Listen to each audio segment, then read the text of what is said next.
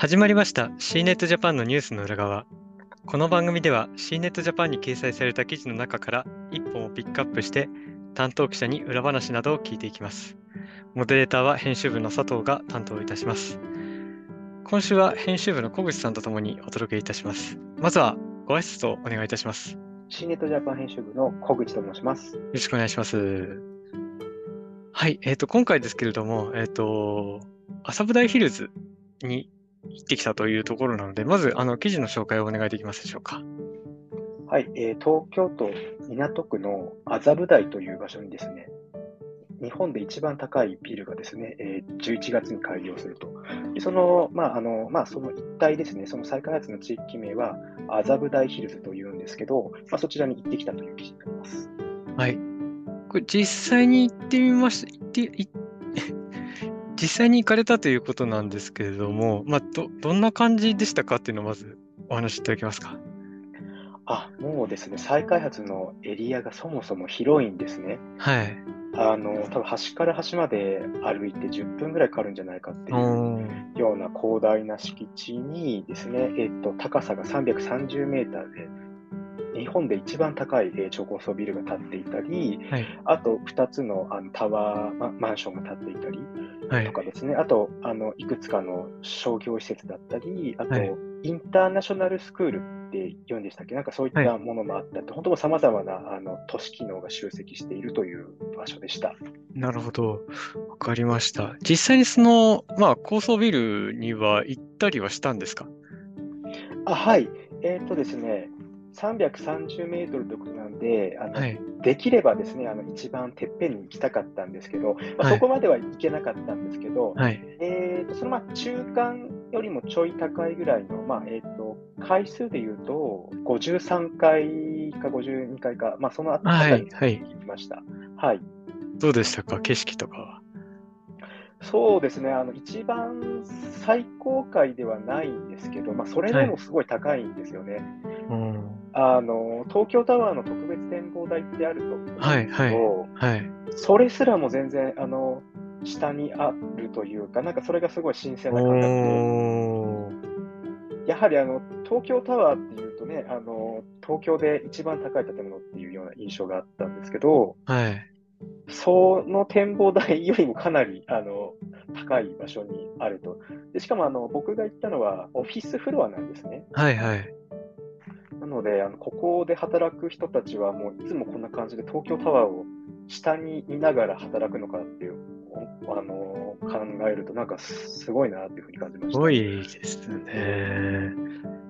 実際52階か53階まで行かれたっていう話ですけど、記事の中にはその高層部の54階より上にはこう、えーラグジュアリー住宅とか、えー、とアマン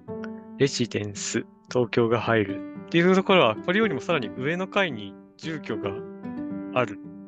っていう形なんですよね。そうなんですよ。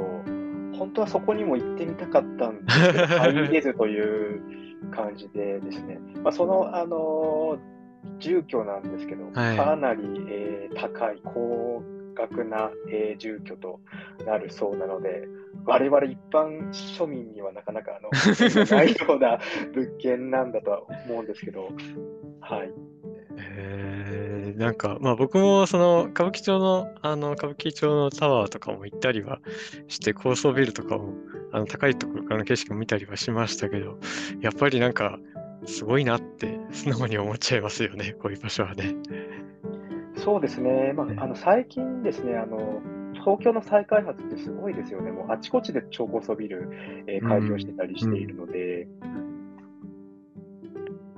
そうですね。まあでもこうやってこう、なんかどんどんどんどん街並みも変わっていくと、まあ、あの、いろいろ住む人も変わっていって、まあ街も活気づくのかなっていう感覚はありますし、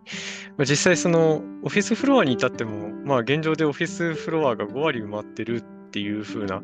ことも書かれてましたけども、やはりまあ人気というか需要っていうのもちゃんとあるからこういう風になってるんだろうなっていう感覚はありますよね。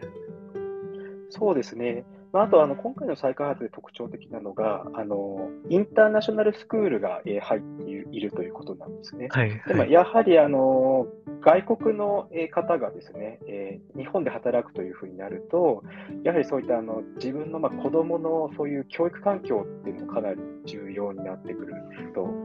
重要になってくるので、はいまあ、そういった方々の、えー需要に応えるための、まあ、インターナショナルスクールの設置だったりとか、本当、なので、あの森ビルがですね、あの今回の再開発でおっしゃっていたのは、その東京の国際競争力をはい。高めるために、えっと、こういうあの今回の再開発をしたというふうにおっしゃっていて、まあ、そのインターナショナルスクールの設置っていうのは、まあ、本当そのあの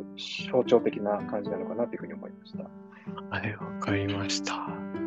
そうですね。あと、まあ、個人的には、こう、あの、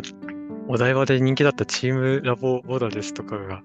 このところにも開業するっていうのは、結構こうエンタメ系にも力が入るのかなっていうような感覚はちょっとありますけどね。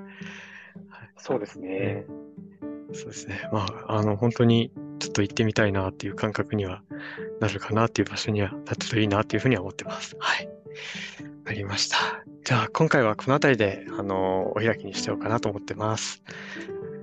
えーこの新ネットジャパンのニュースの裏側は毎週水曜日と金曜日に更新をしております。また次回もお聴きいただければありがたく思います。それでは、えーこの辺りで終わりにしたいと思います。本日はありがとうございました。